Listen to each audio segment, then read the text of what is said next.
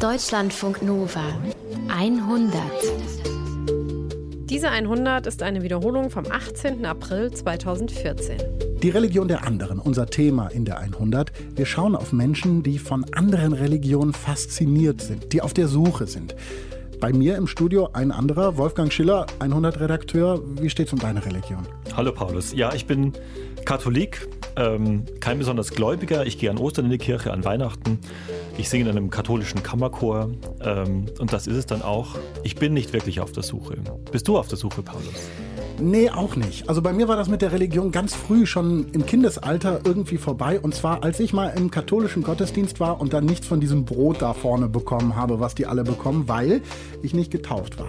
Es gab aber mh, hm, ja, so was ganz Besonderes, was ich mal erlebt habe und wo ich dann irgendwie, wo sich mein Verständnis von Religion irgendwie ein bisschen geändert hat. Und zwar war das mit 19 oder so. Ich war in Florida zu Besuch bei meiner Oma, die damals da lebte. Und als alter Soul- und Blues-Fan habe ich gesagt, Oma, ich möchte unbedingt in so einen Gospel-Gottesdienst, wo richtig gesungen wird und so. Und dann hat meine Oma das irgendwie arrangiert. Wir waren in der First Missionary Baptist Church in so einem kleinen Nest im Norden von Florida. Die einzigen beiden Weißen in dieser ganzen Kirche. Große Kirche, es war richtig voll. Und am Anfang des Gottesdienstes saßen wir dann da total verkrampft irgendwie auf der Bank. Und dann ging die Musik los, das Schlagzeug. Ja, dann der Bass dazu, die Hammond-Orgel, die Gitarre. Dann kommt dieser Reverend rein, da dieser, dieser zwei Meter Kerl, ein Berg von Mann, ja, und er singt. Und die Gemeinde steigt ein und die alte Dame neben mir hört sich an wie Aretha Franklin persönlich. Und ja, schon längst war ich auch von der Bank aufgesprungen, hab getanzt und es ging gar nicht anders. Und dann ging das so eine ganze Zeit weiter, so hochenergetisch. Und dann gab es eine Taufe. Hinter dem Altar ja, ein, ein, ein Becken wie ein Swimmingpool aus Marmor. Der Reverend steht in so weißen Klamotten da drin, die zwei Täuflinge. Und dann ruft er, In the name of the Father, in the name of the Son. Schmeißt die ins Wasser. Und ja, und das, das Schönste eigentlich war zum Schluss diese Umarmung. Die Gemeinde hat sich umarmt. Alle, die um einen rumstanden bei diesem Gottesdienst, die hat man nachher umarmt. Und so eine Umarmung hatte ich, glaube ich, in meinem Leben nicht nochmal. Das war ein ganz, ganz besonderer Moment. Ich bin nicht gläubig geworden, überhaupt nicht. Aber ich habe irgendwie, glaube ich, verstanden, was das heißen kann, gläubig zu sein und sich mit Religion zu befassen. Ja, das ist meine Geschichte. Eine sehr schöne Geschichte. Hm. Mit der Musik kriegen sie uns. Mit das der Musik kriegen sie uns, genau. Du singst im Kammerchor und ich so. höre immer noch gerne Gospel, ja. Wir haben aber mehr Geschichten noch. Genau. Wir haben Christian Rex nach Thailand geschickt auf ein buddhistisches Tattoo-Festival, wo die Leute regelrecht ausrasten, wenn sie die Magie dieser Tattoos spüren. Super. Wir haben ähm, einen Konvertiten, einen Mann, der zum Islam konvertiert ist. Am Mikro, ob ihr es glaubt oder nicht, Paulus Müller. Deutschlandfunk Nova. Das erste Mal von Mormonen gehört habe ich, glaube ich, 2002. Olympische Winterspiele in Salt Lake City, Utah, in der Hauptstadt der Mormonen. Da war dann die Rede von Polygamie und den strengen Regeln aus dem Buch der Mormonen. Weltweit gibt es 14 Millionen Mormonen, 6 Millionen davon leben in den USA. Mormonen sieht man auch ab und an bei uns in Deutschland, denn junge Mormonen werden zum Missionieren in die Welt geschickt. Und so stehen sie dann vor einem ordentlich im Anzug, sehr freundlich, akkurate Frisur und ein Namensschildchen und versuchen Menschen vom mormonischen Glauben zu überzeugen. Das klappt manchmal, doch ab und an verlieren die Mormonen auch Anhänger. Jason zum Beispiel hat die mormonische Kirche verloren an einen anderen Lebensstil. Sex, Drugs, Hannah Ender hat Jason in einer Stadt getroffen, die für so einen Lebensstil steht. Mission District, das Club- und Kneipenviertel von San Francisco. Ich bin auf Reportagereise und für ein paar Tage bei einem Freund in einer WG untergekommen. Martin macht gerade seinen Doktor in Stanford. Marco unterrichtet in Berkeley. Ja, und dann gibt es da noch Jason. Aber den sehe ich eigentlich nie. Jason feiert viel, sagt Marco. Jason schläft fast jede Nacht bei einer anderen Frau, sagt Martin.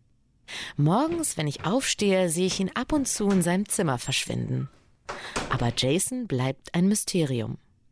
Doch irgendwann treffen wir uns in der kleinen WG-Küche und Jason sieht in seinem adretten Kragenhemd und den sorgfältig gekämmten schwarzen Haaren gar nicht aus wie das promiskuitive Party-Animal, das jeden Morgen über den Flur in sein Zimmer huscht.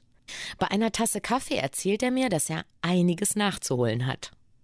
Denn bis vor wenigen Monaten war Jason noch ein vorbildlicher Mormone. Yeah, totally a virgin, no alcohol. Yeah, until I came to the decision that the church was not true, I followed pretty much every single rule. Jason ist Mitte 20 und hatte erst vor wenigen Monaten zum ersten Mal Sex, hat den ersten Schluck Alkohol getrunken.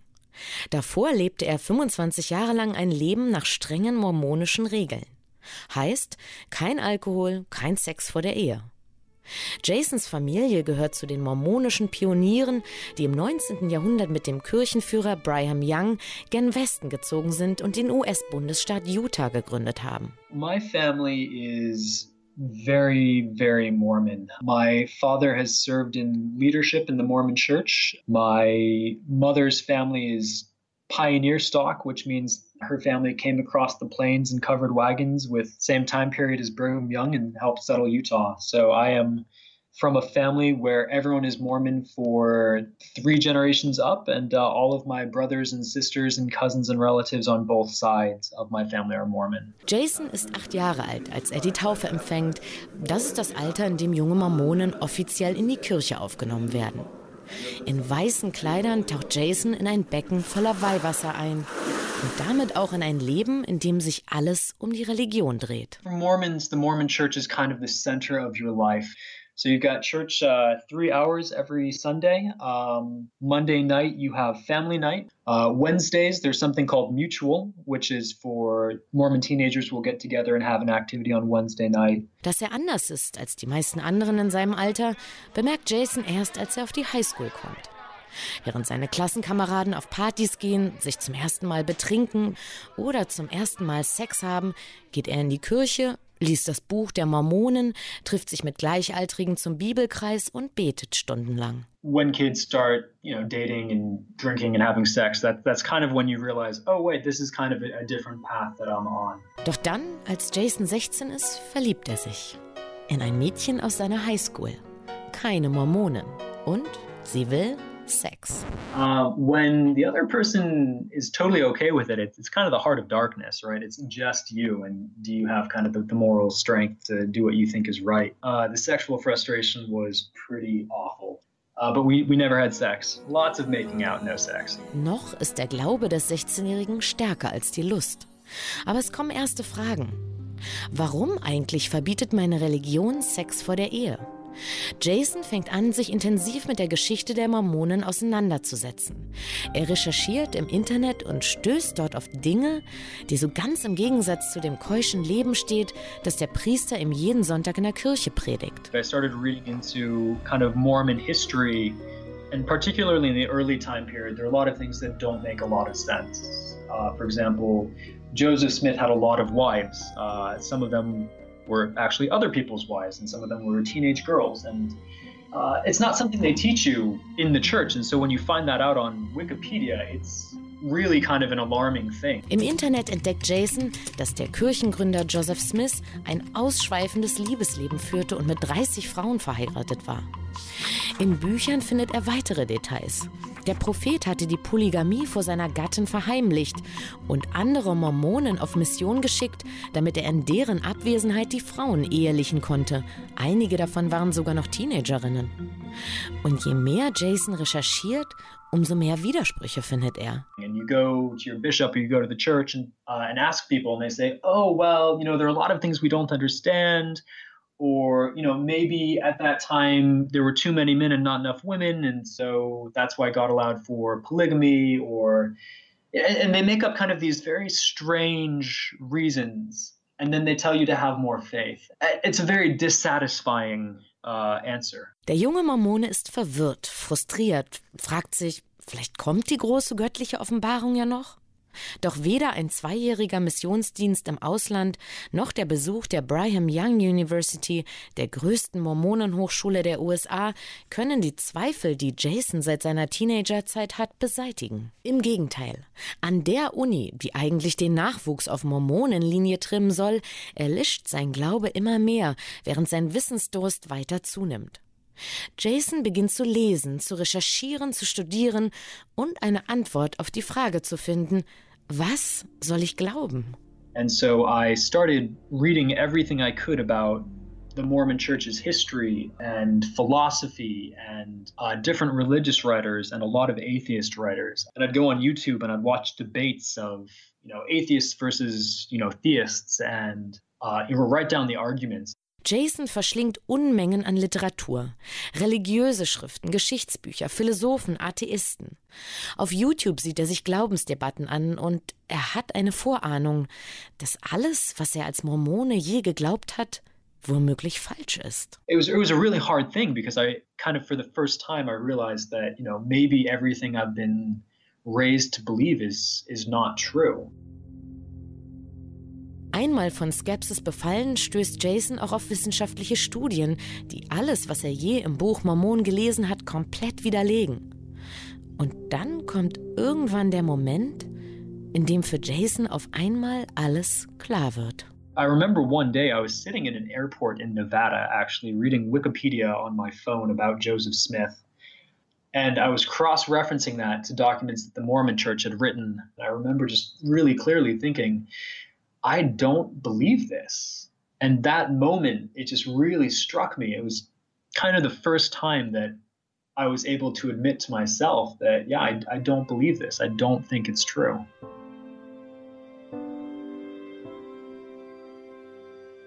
it was a really interesting moment because at that moment, kind of this internal struggle and this pursuit of truth was finally over. And I felt like you know, I could finally sleep at night because I wasn't conflicted about what I believed. Jason ist jetzt 25 Jahre alt. Zehn Jahre lang hat er mit sich und seinem Glauben einen inneren Kampf geführt. Jetzt hat er seinen Frieden gefunden. Er weiß, ich glaube nicht. Aber wie bringt er das seinen Eltern bei? An Weihnachten spricht er zum ersten Mal mit seinem Vater. You know, I told my dad that that I didn't believe in God, you know, that I was an atheist. Um, and he was um, he was heartbroken. Ich habe lange nach Antworten gesucht, nach der Wahrheit, und ich weiß jetzt, ich bin ein Atheist. Dem Vater bricht es das Herz. Uh, and he, there was no pressure, there was no anger, but he firmly said that if you keep looking, if you keep an open heart and an open mind and continue to listen and continue to try and feel promptings from God, you'll find your way back. Jasons Vater hofft, dass er irgendwann wieder den Weg zurück zu Gott finden wird. Doch für Jason gibt es keinen Weg zurück. Er zieht von Utah nach San Francisco und hat einen unbändigen Hunger auf all die Dinge, von denen er sich bisher zurückgehalten hat. Alkohol, Sex, Partys, Drogen, Rausch. Der 25-Jährige zelebriert seine erste Begegnung mit Alkohol. Er fährt dorthin, wo die promillehaltigen Getränke in Strömen die Kehlen junger Amerikaner hinunterfließen. Zum Spring Break nach Mexiko. They had me drink one like every 30 minutes um, and just kind of to see what would happen. You know, what would it feel like?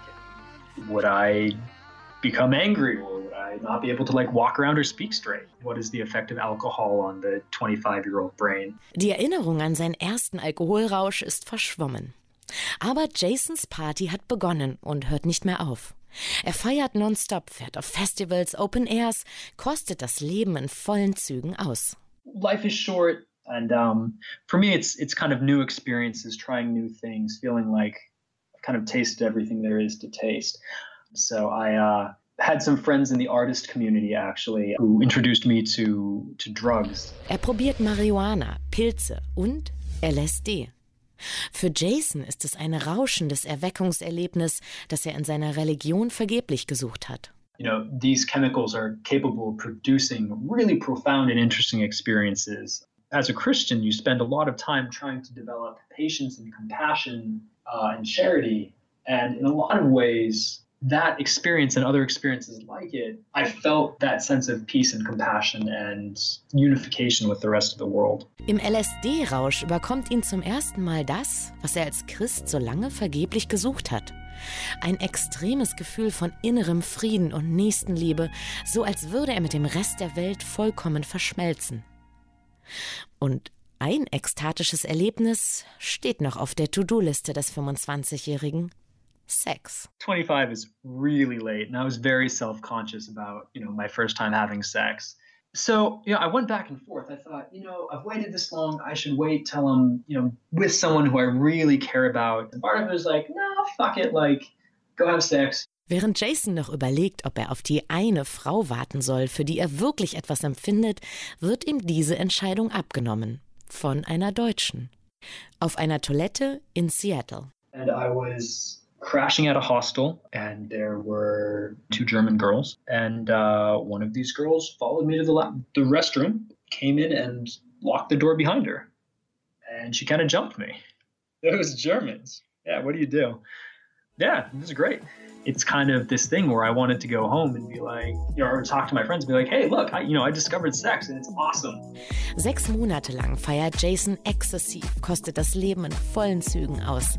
Alles geht, das Leben ist kurz, das Leben ist geil, das Leben ist schön. So when I first left the church, there was kind of this really crazy, intense six months where it was like, fuck it, anything goes. I wake up every day and I feel this sense that life is short and desperately beautiful, and that you know, I need to make the most of it.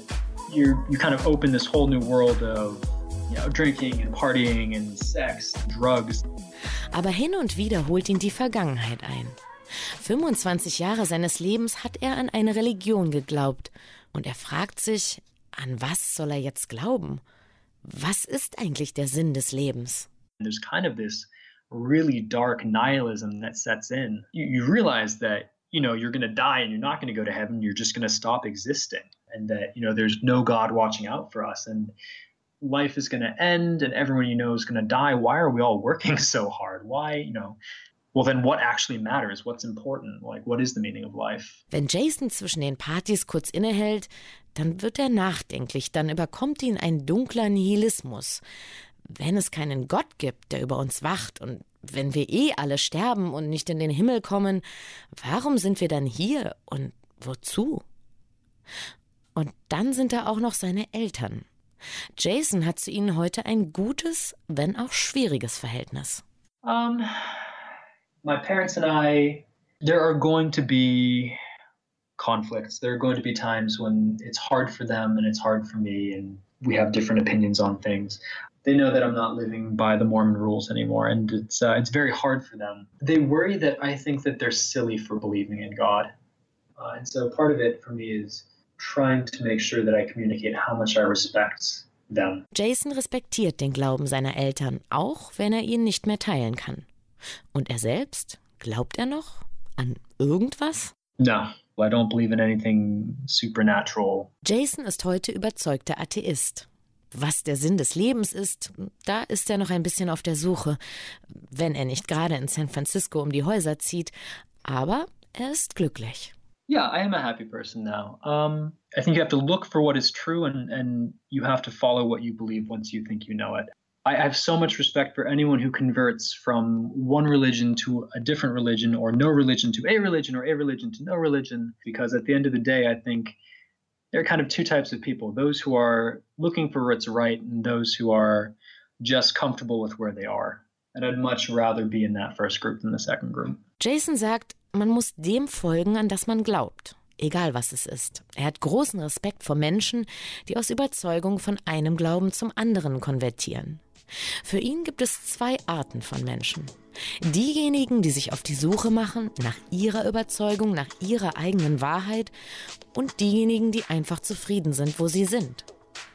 Jason will lieber zu der ersten Gruppe gehören. Jason folgt nicht mehr. Hannah Ender hat den ehemaligen Mormonen getroffen.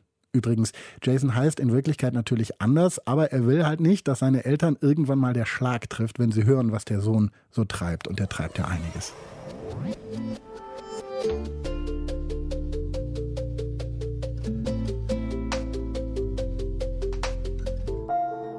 Zur Geschichte von Jason, Wolfgang, ähm, muss ich sagen, das, das ist mir so fremd. Also der, der war bis er 25 war enthaltsam, hat keinen Alkohol getrunken, keinen Sex gehabt. Das ist für mich als Atheisten, als Nicht-Getauften, das ist äh, überhaupt nicht vorstellbar. Also es ist so weit weg. Ja, man muss sagen, das gibt es in allen Religionen. Also im Islam, im Katholizismus, im Judentum, im Buddhismus gibt es überall relativ strenge Regeln, wenn es um Sexualität geht, wenn es um Drogen geht, weil man natürlich den Menschen auch zu einem besseren Wesen machen muss. Und das sind Dinge, die halt gefährlich sind. Mhm. Und äh, deswegen, also ich glaube, der Unterschied ist eher, dass in solchen kleinen, sehr strenggläubigen Zirkeln der Druck von Verwandten, von Familie einfach so viel größer ist, sich daran zu halten. Also wenn man jetzt als Katholik in Oberbayern oder als Muslim in Istanbul aufwächst und einerseits der Imam oder der Pfarrer schon sagt, du sei mal etwas enthaltsamer, etwas, äh, halte dich mal an die Regeln, aber letztlich, wenn man da sich nicht dran hält, dann reißt einem auch keiner den Kopf runter. Ja, ich frage mich immer, ähm, ist es nicht besser, die Erfahrung zu machen, Grenzerfahrungen mit Sex, mit Drogen, mit sonst was zu machen, um dann nachher einen gesunden Umgang damit zu finden. Weil bei Jason zum Beispiel, der hat das nie gehabt und der ist ja völlig durchgedreht. Ich finde es ja ganz interessant, wenn man so eine andere kleine Glaubensgemeinschaft noch anschauen soll, die Amischen in ja, den USA. Das sind die ohne Strom, ohne, ne? So. Genau, die mhm. auch ganz, ganz streng leben, ganz streng nach der Bibel, die stammen von südwestdeutschen Protestanten ab. Die haben aber zwischen Jugend und Erwachsenenalter so ein Jahr, das nennen sie dann Rumspringer, ja, also rumspringen, so, ähm, wo sie mehr oder weniger geduldet alles Mögliche ausprobieren dürfen. Also Sex und Drogen und so weiter. Also es ist nicht immer ganz gern gesehen, aber so im Prinzip wird es toleriert. Und da können Sie sich da mal ausprobieren. Also das finde ich ein ganz interessantes Modell. Ja, und vielleicht finde ich ja Jason, wenn er dann irgendwann eine Familie gründet oder so, doch wieder zurück zu seinem Glauben. Könnte ja, ja sein. Äh, Glaubst du nicht? Ich glaube es nicht, weil er hat diesen Atheismus inzwischen so reflektiert. Also dass er nochmal zum Mormonen wird mit all diesen Widersprüchen, die er so analysiert hat. Das könnte er logisch gar nicht begründen. Ne? Das ah, ist, das ja. glaube ich nicht. Ich glaube eher, dass er dann zu etwas anderem findet, wo weniger, wo er weniger theologische Probleme mit hat.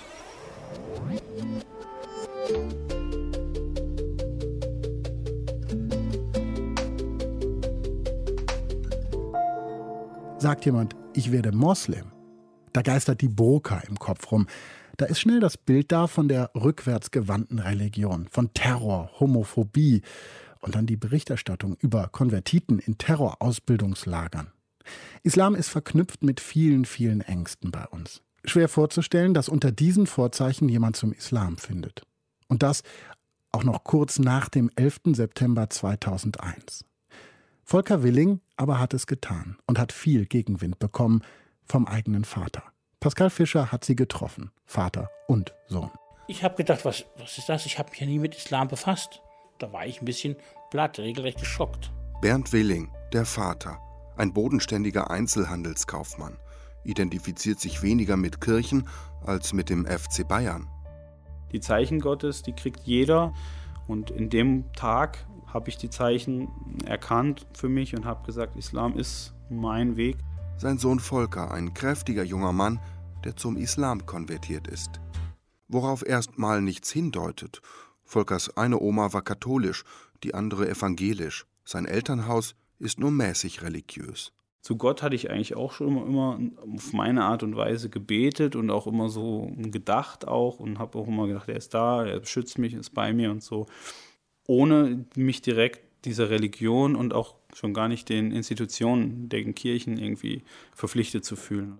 Ähm, wobei man schon sagen muss, dass für mich Jesus ein Vorbild war, einfach, sag ich mal. Also Jesus ist einfach ähm, auch eine Art von Rebell oder Revoluzer gewesen. Er war bereit für seine Ideale sein Leben zu geben und ja, es war für mich schon bedeutsam. Die katholische Kirche im Heimatstädtchen Kalbach schreckt ihn schon in der Kindheit ab. Gerade als er 15 Jahre alt ist, regen ihn dann alle verknöcherten, ausgehöhlten Formen von Religion mit ihren oft seltsamen Ritualen auf. Von Gott kämen die wohl weniger als von den Menschen, argwöhnt er. Volker glaubt an Gott, fühlt sich aber nicht religiös. Ja, ich habe erstmal gedacht, dass halt Menschen, die religiös sind, die haben irgendwie noch nicht alles durchblickt und die sind so ein bisschen zurückgeblieben und äh, habe dann halt auch diese ganzen Vorurteile eben, die ich kannte, halt natürlich auch diskutiert. Und ähm, da habe ich natürlich irgendwie meine Position also sozusagen als nicht religiöser Mensch erstmal verteidigen wollen. Vor allem mit einem muslimischen Kumpel redet sich Volker den Kopf heiß. Der lädt ihn nach Hause ein. Dort diskutiert Volker weiter mit der ganzen Familie. Überzeugt vom Islam ist er da noch nicht. aber beeindruckt davon, wie gastfreundlich die Familie ist, wie liebevoll alle miteinander umgehen. Und dann ist da die Schwester seines Kumpels, Subia Kasir. Irgendwann ist da mehr als Freundschaft. Natürlich ist die Liebe ausschlaggebend gewesen, aber die Liebe zu Gott und zur Wahrheit war eigentlich eher das Ding. Ich bin in diese Familie eigentlich ziemlich stark reingekommen und das fand ich natürlich auch schon mal, hat dann das, was man so bei Islam heißt, Frieden und so weiter, immer so hört, auch wirklich praktisch veranschaulicht. Und das hat mich natürlich auch äh, dazu bewegt, zu sagen, okay, dann forsche ich mal weiter. Vater Bernd schluckt jetzt schon, auch wenn Volker noch nicht übergetreten ist zum Islam. Aber er schwärmt vom Zusammenhalt im Hause Kasir. Volkers Eltern dagegen haben sich scheiden lassen. Der Sohn lebt beim Vater. Ja, muss ich sagen, im Nachhinein äh, kann ich ihn verstehen. Äh, wir sind wahrscheinlich ein bisschen oberflächlich in der Sache und nicht so, äh, dass der Zusammenhalt, der ist bei den Deutschen nicht mehr so, wie ich das jetzt auch bei der Familie Kasir kennengelernt habe. Es ist wirklich so, dass man dann mit offenen Armen aufgenommen wird, aber nicht jetzt nicht nur bei der Familie Kasir, sondern überhaupt in der Gemeinde größtenteils, ja. Aber ist der Islam für Volker das Richtige? Volker recherchiert im Internet, liest ein bisschen im Koran, spricht mit einem Imam, guckt sich eine Moschee an. In der Theologie überzeugt ihn vor allem das klare Gottesbild. Keine verschlungene, schwer verständliche Dreifaltigkeit. Stattdessen eine einfache, direkte Beziehung zu Allah. Und das hat meinen Kopf praktisch äh, davon überzeugt, aber letztlich ist es auch das Herz gewesen, was dann gesagt hat, okay, wenn das alles so wahr und so toll und so schön ist, dann muss es ja irgendwie auch den Menschen verändern, innerlich. Und dann habe ich angefangen halt äh, zu beten. Also ich habe das Gebet auf Arabisch gelernt, mit deutscher Übersetzung habe ich mir dazugelegt. Und in diesem Gebet, ähm, ja, also bin ich dann auch äh, stark in Tränen ausgebrochen.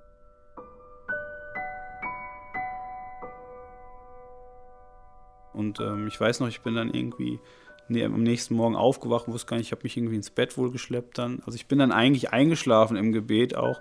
Ähm, am nächsten Tag habe ich gesagt, okay, alles klar, brauche nichts weiter mehr. Jetzt bin ich Muslim. Wohlgemerkt, es ist das Jahr 2001, nach dem 11. September. Und das kam sogar, ich sag mal schleichend, für mich überraschend. Eines Tages hat er mir gesagt, Vater, ich muss dir mal sagen, ich finde, ich habe den Islam gelesen, ich habe die Tora gelesen, ich habe auch die Bibel gelesen und ich muss einfach sagen, ich fühle mich beim Islam am besten aufgehoben. Und da habe ich gesagt, naja gut, wenn du das meinst, habe das aber auch nicht so für voll genommen. Ja, ich weiß nicht, wo er es her hat. Ich bin ja nicht so religiös gewesen und wie gesagt, da habe ich gedacht, es gibt sich wieder. Anfangs nerven Bernd Willing die Regeln. Dabei ist die Umstellung gar nicht so groß. Ja, Bierchen trinke ich ja gerne. Und der Sohn, muss ich ganz ehrlich sagen, hat nie was für Alkohol übrig gehabt, schon bevor er jetzt zum Islam konvertiert ist. Hat auch früher, klar, Schweinefleisch und anderes Wurst gegessen. Aber das hat er dann gesagt, Vater, ich will das nicht, hat mir es auch begründet. Weil Islam bedeutet nicht, äh, man soll kein Schweinefleisch essen, man soll kein Alkohol trinken. Das sind alles so Nebensächlichkeiten eigentlich. Aber das ist nicht das Entscheidende. Das Entscheidende ist, dass man verstanden hat, was passiert, wenn der Mensch sagt, ich bin nicht mehr gebunden an irdische Sachen, sondern ich löse mich von denen und gebe mich komplett Gott hin und dadurch eigentlich erst diese, diese Freiheit entsteht, die die Leute ja suchen, indem sie sich gerade von diesen Geboten und Religionen allgemein eigentlich wegbewegen wollen. An all das gewöhnt sich der Vater. Volkers Freundin Zubia findet er nett. Irgendwann merkt der Vater, der Islam ist wohl doch keine vorübergehende Phase. Bald trägt Volker einen kleinen Kinnbart, heiratet die Freundin 2004 und nimmt ihren Nachnamen an. Aus Volker Willing wird Volker Kassier. Ich war natürlich der Meinung, er nimmt Willing und hatte die ganze Zeit bis vor kurzem gedacht, na gut, wenn er zum Islam übertritt, muss ein Teil des Namens islamisch sein. Aber es war einfach so, dass er gesagt hat, nein, er will von Willing erstmal den Namen, hat er erstmal die Schnauze voll auf Deutsch gesagt und hat den Namen der Frau angenommen. Das war auch sehr komisch, ja. Das, das ist das ein bisschen, was mir bis heute ein bisschen aufstößt. Und der Vater schaut nun genauer hin und lernt viel über die vielen Bewegungen innerhalb des Islam. Sein Sohn ist Moslem in der Reformbewegung der Ahmadiyya, entstanden Ende des 19. Jahrhunderts auf dem indischen Subkontinent. Den Begründer Mirza Ghulam Ahmad verehren die Anhänger als verheißenen Messias. Andere Muslime sehen die Ahmadiyya bisweilen als Abweichler an. Und Islamkritiker argwöhnen, es sei eine rückwärtsgewandte Bewegung, die Europa islamisieren möchte. Volker schüttelt den Kopf und erklärt, was er dem Vater schon erklärt hat.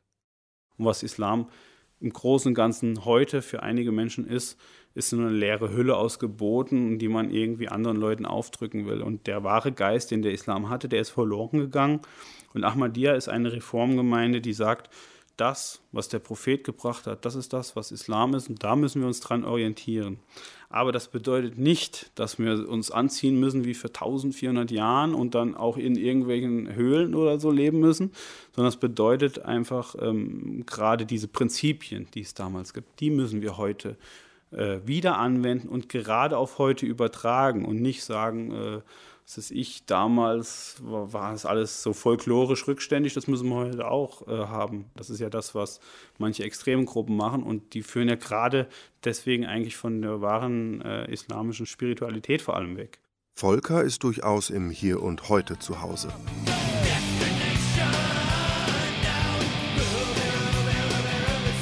Er hört auch als Moslem noch Punkrock und Ska.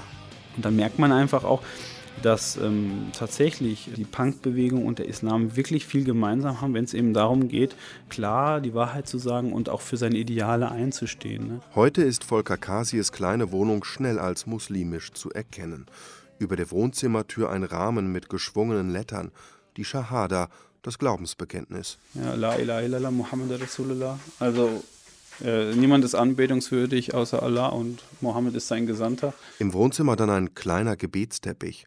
Aber so recht weiß Volker Kasie nicht, was er mir Besonderes zeigen soll. Aber im Prinzip, ich meine, Muslime sind auch nur Menschen. Ne? Ich habe immer gedacht, naja, Muslime sind für sich, sind total abgegrenzt. Das war nicht so. Also ich kann dazu sagen, die Muslime, wenn ich die auf der Straße sind, die grüßen mich und ich grüße die auch, ganz, ganz normal. Mittlerweile fühlt sich auch Bernd Willing bereichert durch die Konversion seines Sohnes. Er wisse viel mehr über die Weltreligionen, meint er und er ist stolz, dass sein Sohn die eigene Religion konsequent lebt. Volker ist Mitglied beim Runden Tisch der Religionen in Fulda, einer interreligiösen Institution, und macht Internetvideos zur Koranauslegung. Und er wird bald Lehrer für Islamkunde sein. Er lebt den Islam und das finde ich eben gut, dass er das, was er sagt, auch macht und auch nachvollzieht. Und ich muss ehrlich sagen, der Volker oder die ganze Familie, die Sobia auch, die Schwiegertochter, die gehen dabei auf, sie fühlen sich dabei wohl und es tut ihm gut. Es, er ist ausgeglichener, er ist einfach in seiner ganzen Art und Weise gefestigter. Das klingt fast, als wäre Bernd Willing bald auch zum Moslem. Aber nein, er winkt ab. Nein, ich konvertiere nicht, ich bleibe beim FC Bayern. Bernd Willing heißt dieser Mann. Er ist der Vater von Volker Kassir, der zum Islam konvertiert ist. Pascal Fischer hat die beiden getroffen.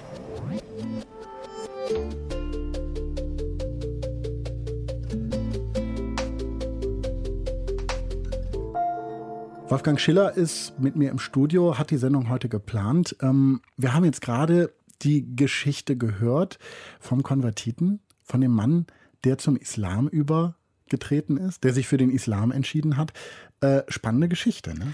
Was mich an der Geschichte vor allem interessiert hat oder fasziniert hat, ist, dass Volker Kaas hier nicht nur zum Islam konvertiert ist oder den Islam angenommen hat, sondern dass er auch den Namen seiner Frau angenommen hat. Und ja. wir haben immer so das Vorurteil, dass der Islam so eine unglaublich patriarchale und männerdominierte Religion ist. Das ist er wahrscheinlich auch in vielen Teilen. Aber hier haben wir jemanden, der tatsächlich seiner Frau folgt in die Religion und sogar ihren Namen annimmt. Das fand ich eine ganz berührende Geschichte auch. Mhm. Und ich finde, bei diesen Geschichten, bei Menschen, die eine andere Religion annehmen, ist es ja häufig so, und das ist ja ähm, bei ihm auch so, dass sie dann sehr tief in den Glauben eindringen. Also viel tiefer oft als diejenigen, die von Kind her diese Religion mitbekommen haben. Weil sie sich viel intensiver mit auseinandersetzen, was es bedeutet, diese Religion anzunehmen. Also das ist einfach ein ganz anderer Schritt, als wenn man von Kindheit an hineingeboren wird und so wie ich einfach den Katholizismus erlebt, aber jetzt nicht in allen Details und allen theologischen Verästelungen wirklich immer durchdrungen hat. Ja. Hm.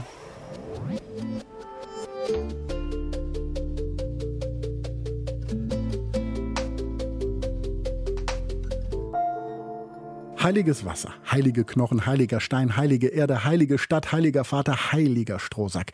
Alles kann heilig sein. Es muss nur jemand dran glauben. Angelina Jolie und Brad Pitt zum Beispiel glauben an Sack Jans. Das sind heilige Tattoos. Vor einigen Jahren haben sie sich im Tempel Wat Bangwra in Thailand Tattoos stechen lassen. Und seitdem wird das Festival Vai Kru, was dort stattfindet, bei Menschen aus Europa und Amerika immer beliebter. Dabei ist das Stechen der heiligen Tattoos alles andere als eine Modeerscheinung.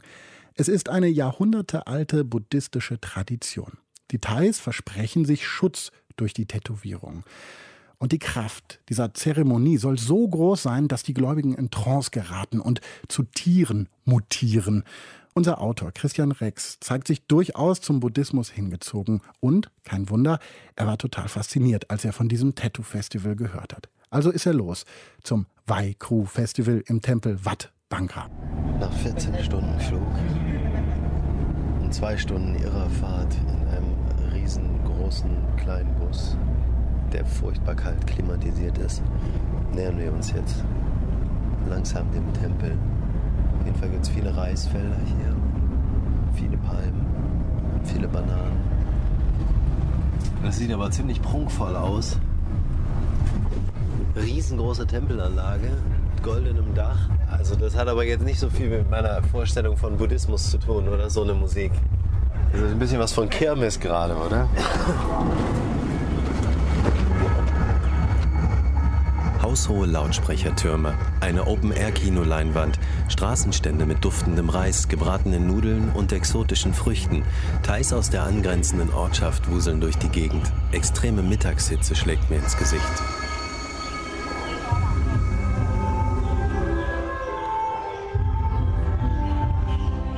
Ich bin müde und orientierungslos. Das Tempelgelände ist riesig. Es ist niemand da, den ich fragen kann, was hier passiert.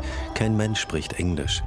Ich laufe in Tempel, beobachte zurückhaltend Thais, die sich in gebückter Haltung lebensgroßen Statuen von Buddhas und Mönchen nähern und sich rituell verneigen. Ich habe eine gewisse Idee von dem, was sie da tun. Ich habe in meinem Leben versucht, mir einiges vom Buddhismus abzuschauen, zum Beispiel Menschen mit Mitgefühl zu begegnen, ein positives Karma zu finden und an das Schicksal und den endlosen Fluss des Seins zu glauben. Und ich bin hergekommen, um eine spirituelle Erfahrung zu machen, die vielleicht meine buddhistische Neigung verstärkt, vielleicht sogar mein Leben verändert. Trotz meiner Vorkenntnisse bin ich jetzt aber sehr zaghaft und traue mich in den Tempeln nur das Weih zu machen, eine leichte Verbeugung mit zusammengeführten Händen vor dem Gesicht. Meine Unsicherheit bleibt, auch als ich das erste von zahlreichen, manchmal gut in den etwa 30 Gebäuden versteckten Tätowierzimmern entdecke. Ich ziehe wie alle anderen meine Latschen vor der Tür aus und gehe rein. Wir sind in einem Raum, der eigentlich ähm, ganz simpel ist, mit Kacheln auf dem Boden, kahle Wände mehr oder weniger, ein paar Teppiche liegen rum, Leute schlafen. Die Menschen, die tätowiert werden, auch ganz ruhig oder liegen auf dem Boden.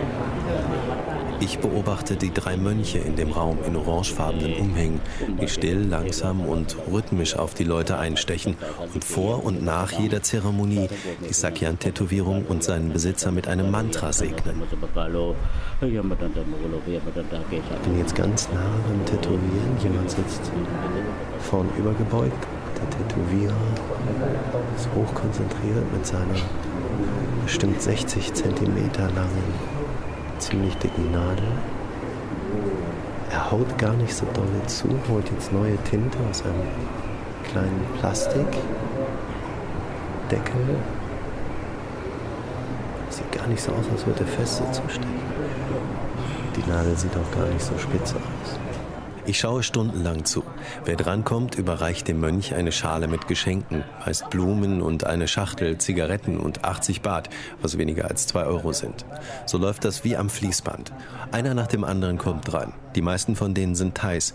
Hin und wieder kommen aber auch Weiße in den Tätowierraum, die einen Rucksack auf dem Rücken tragen und das Festival nur besuchen, weil es als besonderes Event im Reiseführer steht. Bei Sonnenuntergang aber läuft ein Weißer in das Zimmer, der sich von den anderen Touristen abhebt, der mir auffällt. Er hat ein scharf geschnittenes Gesicht, weit aufgerissene Augen und sucht zielstrebig einen Platz im hinteren Bereich des Zimmers. Zwischen den anderen Leuten, die auf dem Boden liegen und schlafen, breitet er seinen Schlafsack aus. Ich eile hin. Er heißt Igor, ist 32 und aus Zagreb. Er lebt in Bangkok, war letztes Jahr schon hier und hat sich da ein Tattoo machen lassen. Am Anfang war es sehr schmerzhaft und dann plötzlich sind meine Gedanken abgeschweift. Ich fing an, an Fußball zu denken. Ich war in Europa. Ich war nicht mehr hier, ich bin irgendwo hingereist. Klingt wie ein Traum. Wie ein Tagtraum. Weißt du, ich bin kein spiritueller Mensch, aber. Aber du bist der Erste, der mich jetzt ein bisschen inspiriert. Bis jetzt fand ich es hier fast eher langweilig. Nein, im Ernst, es, es ist etwas passiert. Auch wenn ich an all das nicht wirklich glaube. Ich denke, es kommt auf die Einstellung an, darauf, an was du glaubst, was du über Thailand denkst. Was ist das für eine Tätowierung, die du hast? Die Bedeutung meines Tattoos ist, die Buddhisten glauben, dass sich das Leben jederzeit in acht verschiedene Richtungen verändern kann. Dieses Tattoo beschützt mich, wenn ich mich für den einen oder anderen Weg entscheide. Und Igor ist schon ziemlich viel rumgekommen. Der ist nach der Schule nach Irland zum Studieren gegangen, ist während des Studiums viel gereist, hat seine Frau kennengelernt.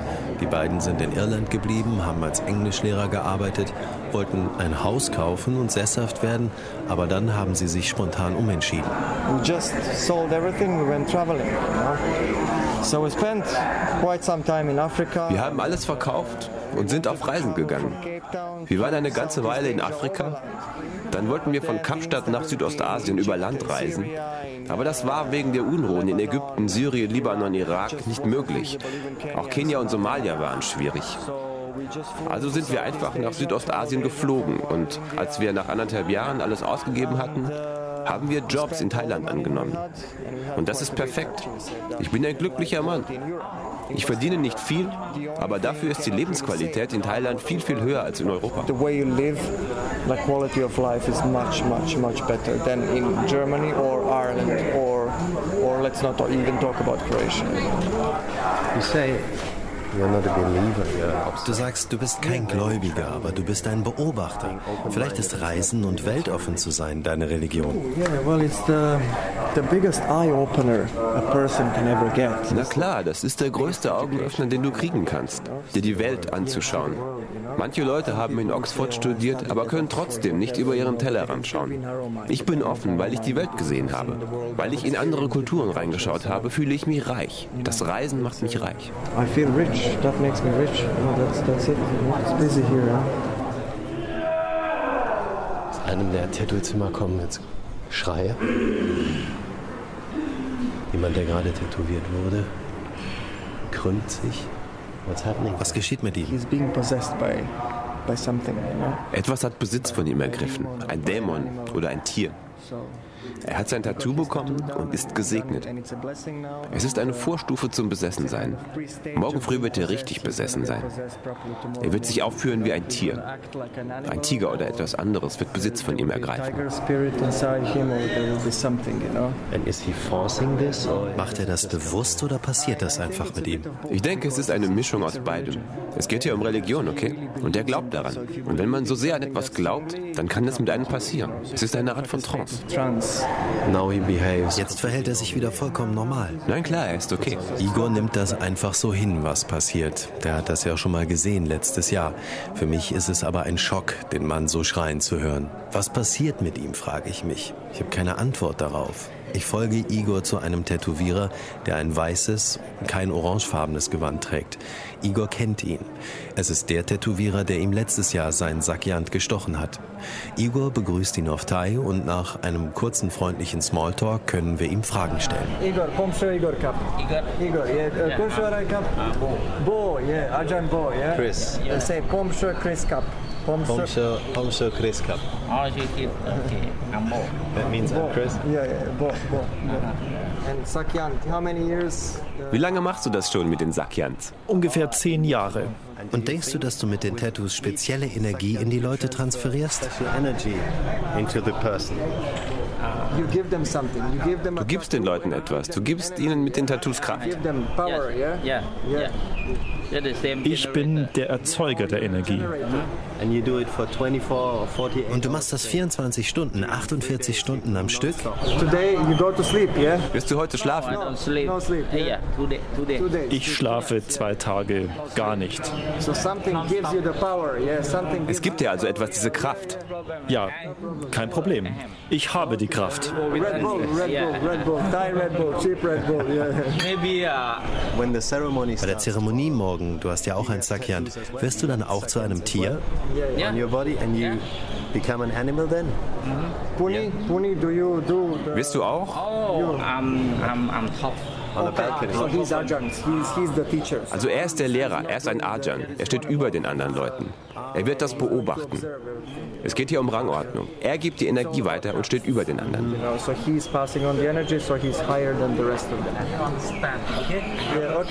So you get the next in line? Piti, Piti Leo, Piti Leo, look, Piti Leo. Ajahn Bo war früher Mönch. Jeder Ajahn war einmal Mönch. Ajahn, das heißt Lehrer und Meister. Und diese Ajahns tragen alle weiße Gewänder, keine orangefarbenen. Bo trägt das aber nur am Wochenende, wenn er tätowiert. Unter der Woche arbeitet er als Berufssoldat in einer Spezialeinheit. Bo scheint Igor zu mögen. Er lässt sich darauf ein, von Igor aus nächster Nähe fotografiert zu werden. Und der Thai, der als nächstes in der Warteschlange ist, tut für Igor so, als gerate er in Trance, als würde die Energie eines Tieres in ihn fahren, schreit.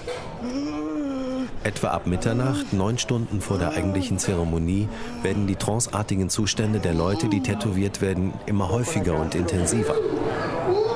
Jetzt wird wieder verrückt, dreht sich. Schlägt wie wild mit den Armen um sich. Der Mönch hält ihn fest. Sie streicheln ihn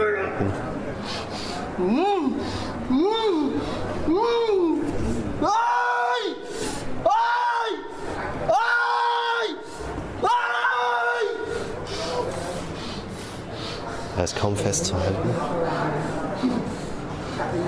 Versucht die Hände zu falten, ballt die Fäuste. Tomorrow it's gonna be more fun. Morgen wird das noch viel lustiger. Das hier, das ist noch echt friedlich. Morgen gehen die richtig ab, dann werden sie rennen. Und es gibt niemanden, der sie aufhalten kann? Doch, es wird Security geben, die sie einfangen. Aber wenn sie durch über den Haufen rennen, können sie die Knochen brechen, ernsthaft. Was denkst du darüber? Really Ich weiß nicht, ich verstehe es nicht wirklich. Also habe ich auch keine richtige Meinung darüber. Ich respektiere es als Teil ihrer Kultur. their culture, you know. Another one. Noch einer. I'm telling you, they did, like, for some reason, Der dreht einfach Vollgas durch. Der wird von bestimmt zehn Mann festgehalten.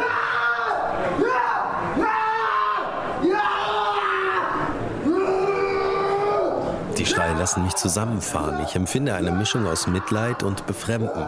Für die Thais um mich herum scheint das, was passiert, völlig normal zu sein. Die warten ab, bis sich der Schreiende beruhigt hat, rücken auf und warten, bis sie dran sind. Wie kann es sein, dass beispielsweise das Abbild eines Tigers auf dem Arm solche Kräfte verleiht? Ich verstehe mittlerweile das Prinzip, aber warum bei manchen diese Energie so stark wirkt, dass sie in Trance geraten und bei anderen weniger, bleibt mir verborgen. Und ob ich mich deswegen so inspiriert fühle, dass ich es selbst ausprobieren will, ich glaube nicht. Ich werde mir kein Tattoo machen lassen. Und gegen 3 Uhr morgens bin ich auch irgendwann so müde, dass ich mich wie Igor im Tätowierzimmer auf den Boden lege und einschlafe. Die Schreie gehen zwar weiter, aber irgendwann dämmere ich weg. Als wir am nächsten Morgen aufwachen, ist das Zimmer fast leer. Wir laufen auf den riesigen Vorplatz der Tempelanlage, auf dem kollektiver Wahnsinn zu herrschen scheint.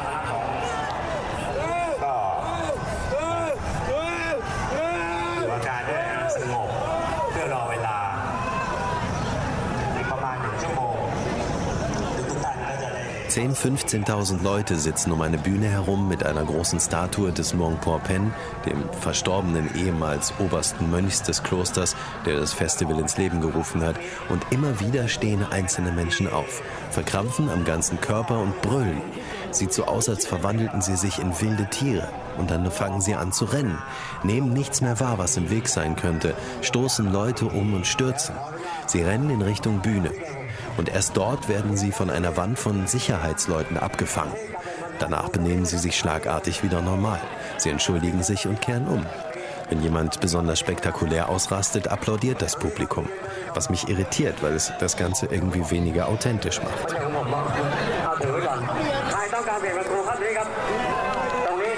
Aber vor allen Dingen muss ich mich selbst konzentrieren. Ich stehe vor diesen Security-Leuten zwischen einem Haufen westlicher Fernsehteams und aus allen Richtungen kommen die Leute in Trance angerannt und ich muss ausweichen. Diese Phase dauert etwa zwei Stunden, ohne dass ansonsten irgendwas passiert, was nach einem Programmpunkt aussieht. Die etwa 70 Mönche sitzen noch auf Stühlen abseits. Etwa 15 Minuten vor der eigentlichen Zeremonie spitzt sich die Situation noch einmal zu. Ich weiche vor Angst hinter die Security zurück.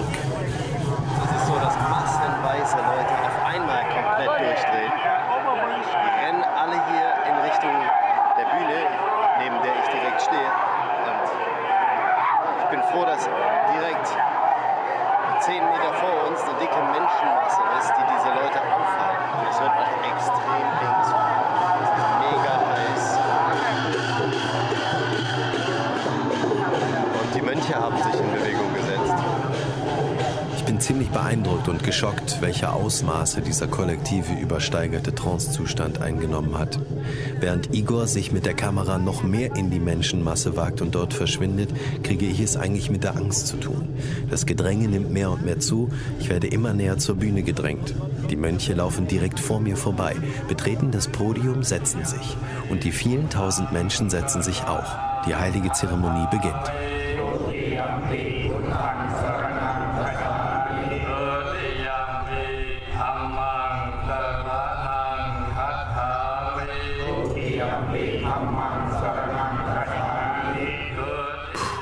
Durchatmen. Dieses kollektive Ausrasten ist erstmal vorbei, 15 Minuten lang. Die Menschenmasse spricht einem Vorbeter Verse nach. Ich versuche meinen Geist zu öffnen. Ich bin beeindruckt von der Eindringlichkeit der Verse, die ich höre, aber ich kann sie natürlich nicht verstehen. Ich wünschte, ich könnte einfach die Augen zumachen, da sitzen, genießen, diese Erfahrung richtig in mich aufnehmen. Aber entspannen ist nicht möglich. Es ist so unvorstellbar eng. Es gibt nicht mal genug Platz zum Sitzen. Ich muss in der Hocke bleiben und meine Knie tun weh. Ich sehe die Mönche im Schneidersitz auf der Bühne, reglos, in sich gekehrt, die Augen geschlossen, die Ruhe selbst. Das ist ein schönes Bild. Ich bin ihnen ganz nah, weil ich jetzt fast schon bis ganz auf die Bühne gedrückt worden bin. Neben mir sind auch andere Touristen. Eine Amerikanerin wimmert vor Angst. Die hat ihre Gruppe verloren und will raus, aber das geht natürlich nicht. Wo Igor ist, keine Ahnung. Dann ist die Zeremonie vorbei. Die Mönche erheben sich, schlagartig ist überall große Hektik. Die gesamte Masse an Leuten läuft auf die Bühne zu. Und jetzt haben wir hier tatsächlich, glaube ich, ein bisschen Schiss. They're spraying the water. Everyone wants to get the holy water. Puh, das war echt ein Schreckmoment. Hey, I was like, wow, they're gonna run us down. Wir haben Glück, dass wir hinter dieser Absperrung gelandet sind. Gerade eben noch. Can you go a little bit up? Upstairs? No, not much. Igor stürmt auch zu uns. Die Leute drehen reihenweise durch. Ich habe sowas noch nie gesehen. Das, was vor uns ist, ist tatsächlich eine einzige Masse an Menschen. Da passt kein Millimeter Platz dazwischen. Und diese buchstäbliche Masse schiebt sich vor uns an der Bühne vorbei. Und das berührt mich jetzt tatsächlich. Die Leute betteln darum, nass gesprüht zu werden. Die Leute betteln um Wasser, Blumen, irgendetwas, was hier oben von der Bühne kommt, um geheiligt zu werden oder irgendetwas. This is the craziest thing I've ever seen. What do you think? Yeah, definitely, definitely. Ja, auf jeden Fall. Es sind auch Kinder unter den Leuten. Das ist wahnsinnig. Sie könnten zerquetscht werden, getötet werden. Schau mal das Kind da vorne. Und wir stehen über den Leuten. Ja, wirf ihnen etwas zu. Finde etwas. Hab ich schon. Wo gehen sie jetzt alle hin? Ich weiß es nicht. Vielleicht laufen sie im Kreis oder gehen zum Tätowieren oder so. Das war's also? Das war's. Das war der Höhepunkt der Zeremonie. Als die Massen sich verlaufen und es ruhiger wird, gehe ich mit Igor zum Tätowierraum zurück, in dem unsere Sachen liegen. Jetzt, wo alles vorbei ist, haben wir uns hier auf eine Treppe im Gebäude gesetzt. Igor ist total durch, saugt an seiner Wasserflasche, völlig durchgeschwitzt. Wir sind beide recht leer. I feel empty. How about you? Yeah, yeah, yeah, pretty much because Ja, ziemlich. Denn gestern war es sehr intensiv. Ich habe im Tempel geschlafen. Es waren jede Menge Leute im Raum. Und wir konnten nicht richtig schlafen. Denn sie haben die ganze Nacht tätowiert und sie sind in Trance gefallen. Sie haben mitten in der Nacht geschrien. Also waren wir die ganze Nacht wach. You kind of like stay me awake all night. Okay, I know your next question. Did I feel anything? Jetzt weiß ich, was seine nächste Frage ist. Habe ich selbst etwas gespürt? Nein, ich habe nichts gespürt. Nicht in der Art, dass ich während der Zeremonie in Trance gefallen bin. Aber ich fühle mich ihnen näher. Ich verstehe sie besser. Es ist ihre Art und Weise. Sie machen es so. Es ist nicht Europa, hey, es ist Asien. Sie haben andere Standards, eine andere Kultur. Sie glauben an andere Dinge und das müssen wir respektieren. Richte nicht über sie. We may have our own opinion, but don't judge them. So. Ich werde sie nicht richten. Ich nehme eine große Lebenserfahrung mit, ein außergewöhnliches Erlebnis. Das Wissen, dass Religion, so sehr ich mich für sie interessiere, unfassbar fremd sein kann, wenn sie sich mit einer Kultur vermischt, die für mich als Europäer nicht nachvollziehbar ist. Danke, Kap und Krab. Christian Rex war für uns auf dem Vaikru Festival im Tempel Wat Bangra in Thailand.